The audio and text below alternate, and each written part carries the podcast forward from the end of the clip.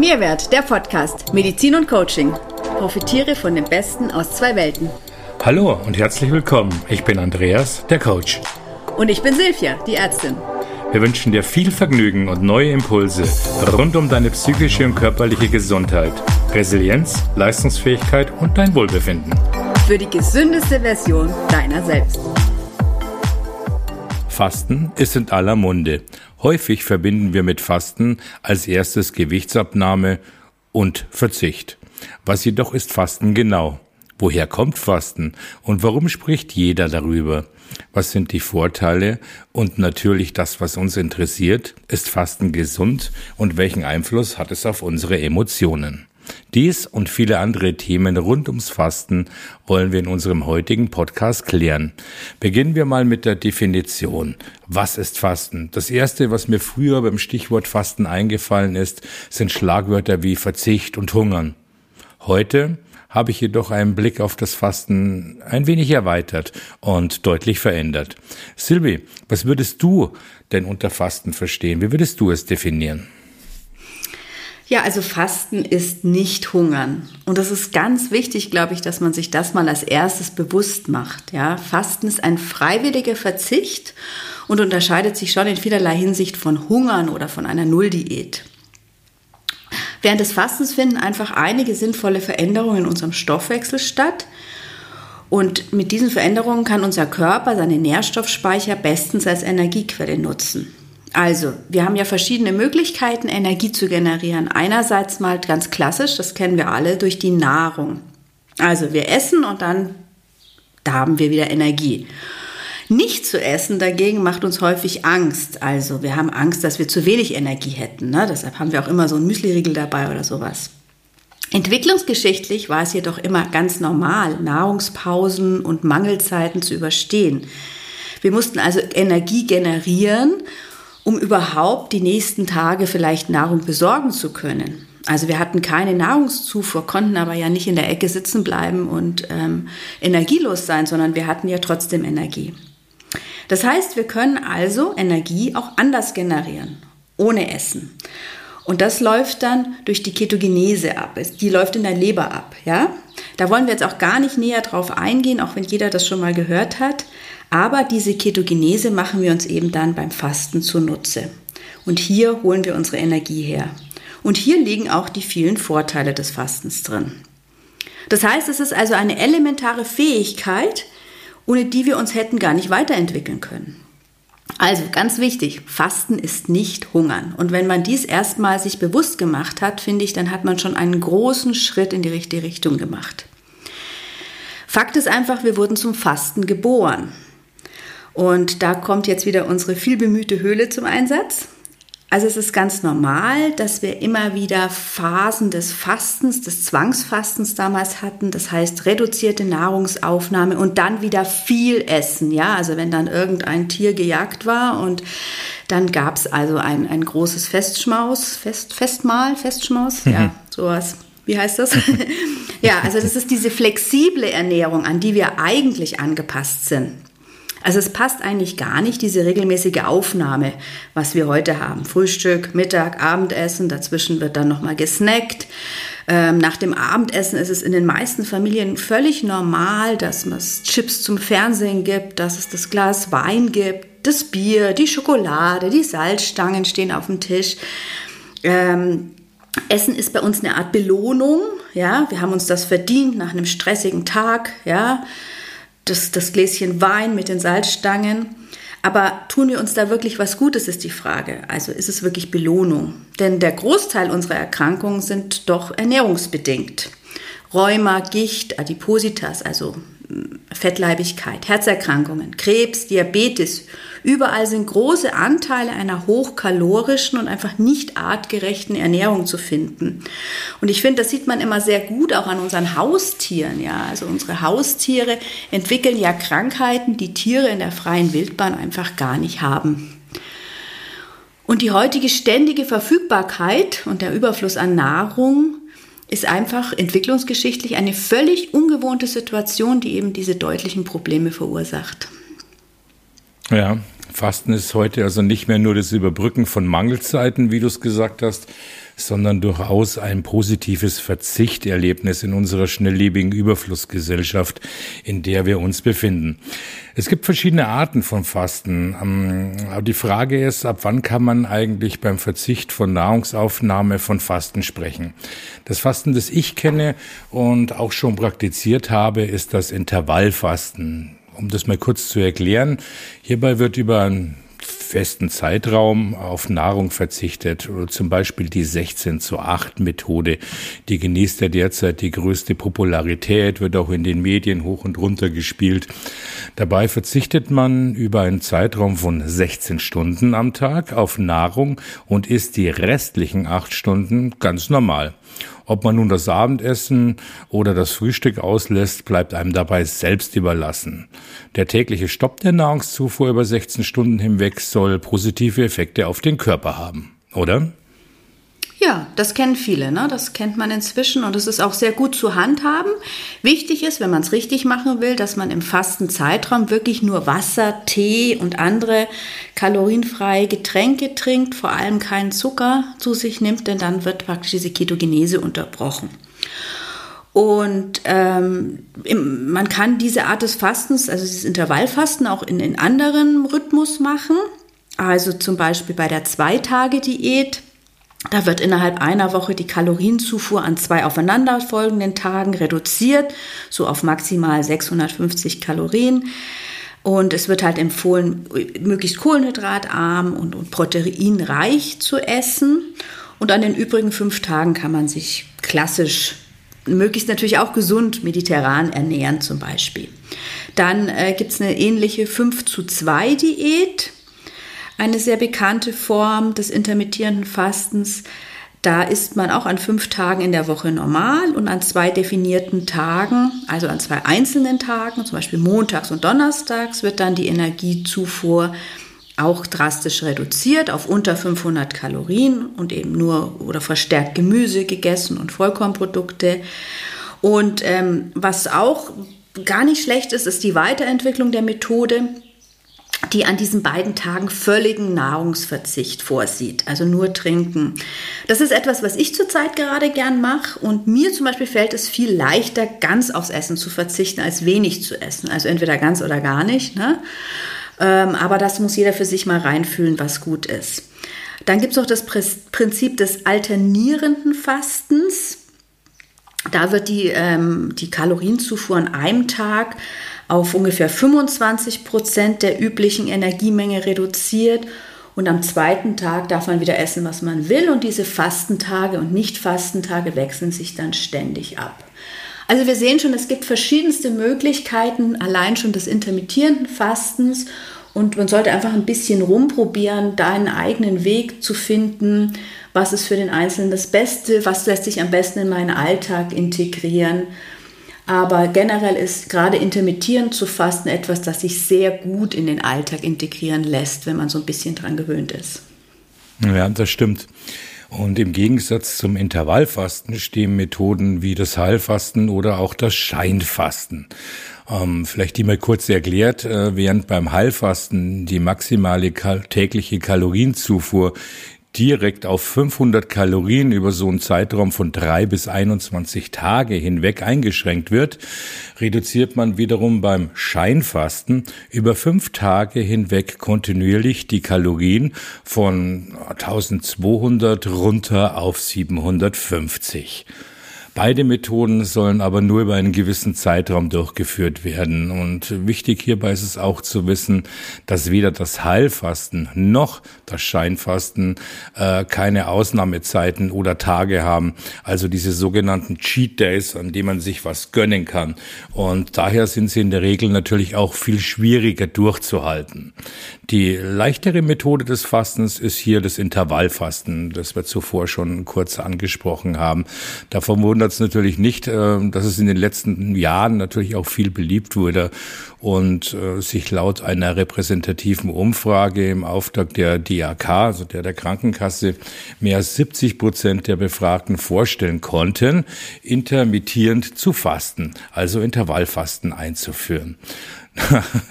Nun wisst ihr, wie ihr fasten könnt. Bleibt halt noch die Frage offen, warum man das überhaupt in Erwägung ziehen sollte. Welche Vorteile bringt denn das Fasten?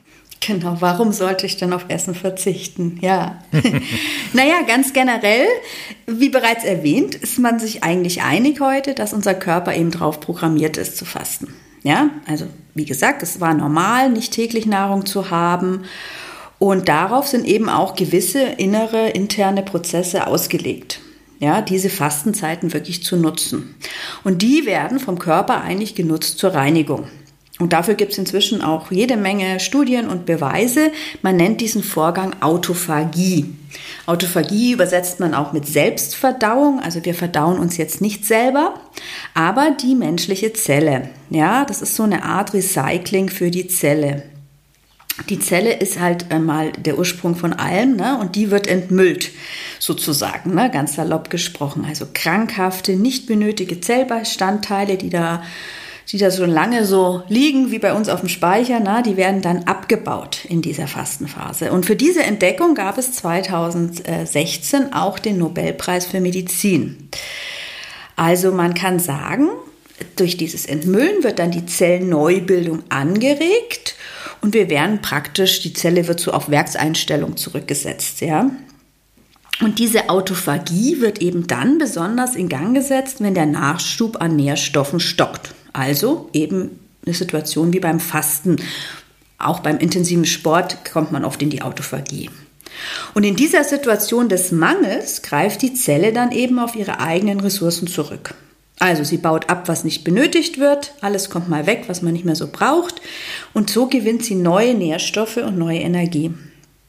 Und dafür wird eben diese Selbstverdauung in Gang gesetzt. Also sie zerlegt wirklich abgestorbene Zellbestandteile, dann auch Proteine. Proteine werden ja gefaltet, wenn die, wenn die fehlgefaltet sind, werden entsorgt, bis hin eben zu ganzen Zellorganellen, unsere oft schon viel zitierten Mitochondrien zum Beispiel, was ganz wichtig ist für die Energiegewinnung. Und eben auch eingedrungene, krankmachende äh, Strukturen wie Bakterien oder Viren werden auch hier entsorgt. Ja? Also es ist auch ganz typisch, dass, äh, dass man oft bei Krankheit auch nicht das Bedürfnis hat zu essen, gerade Kinder. Und das ist auch völlig gesund, ne? weil die dann automatisch auch in die Autophagie gehen. Ja, das Ganze hat sich im Laufe der Ent Evolution entwickelt, um einfach defekte Sachen zu beseitigen. Und ähm, wenn diese Autophagie eben gestört ist, ähm, dann kann die Zelle sich nicht reinigen und dann werden wiederum Krankheiten begünstigt. Krankheiten wie Krebs, Krankheiten wie Diabetes und ganz große Studien gibt es auch eben zu Alzheimer und Parkinson, was begünstigt wird. Und ähm, wie gesagt, besonders gut aktivieren kann ich diese Autophagie eben übers Fasten. Und das ist natürlich ein, ein großer Erklärungsansatz für diese positiven gesundheitlichen Effekte, die durch regelmäßiges Fasten dann eben hervorgerufen werden. Und das kann man auch sehen. Also wenn ich Patienten fasten lasse sozusagen oder wenn sie ins Fasten gehen, in der Praxis wird das ja immer kontrolliert über Blutwerte und man sieht, dass sich einfach nach einer gewissen Zeit die Blutwerte normalisieren. Also die Neigung zu Diabetes, Insulinresistenz zum Beispiel, die geht zurück. Ja, da kann man ganz, ganz viel machen. Es ist sehr, sehr entzündungshemmend. Also so Geschichten wie Arthrose, Arthritis, Gicht und so weiter profitieren unheimlich von regelmäßigen Fastenphasen. Sämtliche Wehwehchen verschwinden, also Schmerzen werden reduziert, ja. Man fühlt sich allgemein wohler. Und was ich ganz wichtig finde, ist eben dieser Schutz vor Demenz und Alzheimer, also dieser prophylaktische Schutz ja. Metabolische Parameter werden besser, also der Bluthochdruck verschwindet, äh, die Fettwerte werden besser. Genau, sämtliches äh, Entzündungsparameter im Blut werden besser. Und was ganz wichtig ist, auch für uns gerade jetzt in, äh, in, in unserer Stressbehandlung, es, wird, es hebt die Stimmung. Also Fasten ist die einzig bekannte Möglichkeit, die Aktivität von unserem serotonergen System langfristig zu verstärken. Jetzt wird es wieder medizinisch. Also, dadurch, dass ich nicht esse, kommt es zu einer gesteigerten Synthese von Serotonin. Serotonin haben wir schon gelernt, ist unser Wohlfühlhormon, davon wollen wir viel haben. Also, weniger Nahrung, mehr Serotonin wird freigesetzt. Und das wiederum reduziert natürlich Erregungszustände, es reduziert Stress, es reduziert Angst, ja? Also es ist ein sehr, sehr, wenn man das wirklich mal gemacht hat öfter, dann ist es wirklich ein sehr, sehr schönes Lebensgefühl. Also nach dem Fasten, die meisten Patienten sagen, dass sie sich einfach unvergleichlich besser fühlen als vorher.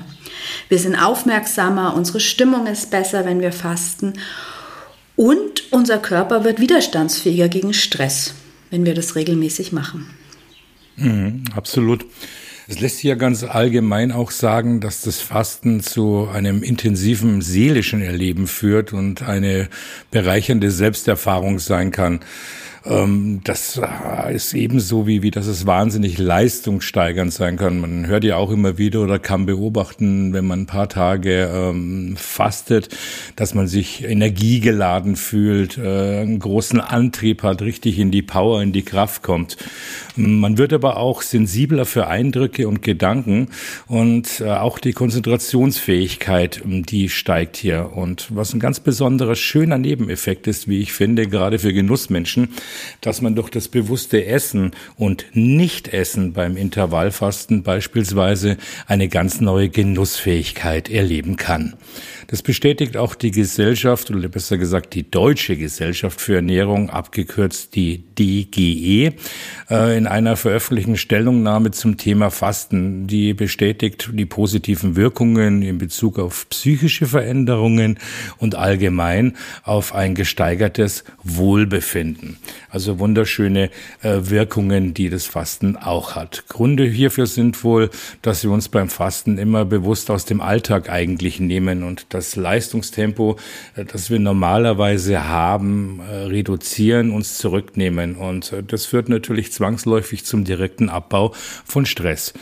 Viele nutzen diese Zeit der Besinnung aber auch, um zu reflektieren und zu entscheiden, welche Schritte notwendig sind, ja, um sich neu auszurichten, um die Kompassladel im, im Leben ein bisschen zu justieren, um einfach glücklicher, entspannter und gesünder zu leben. Denn in der Zeit der Reduktion fällt das Bemerken und Erhören eigener Körpersignale ganz einfach ausgesprochen viel, viel leichter.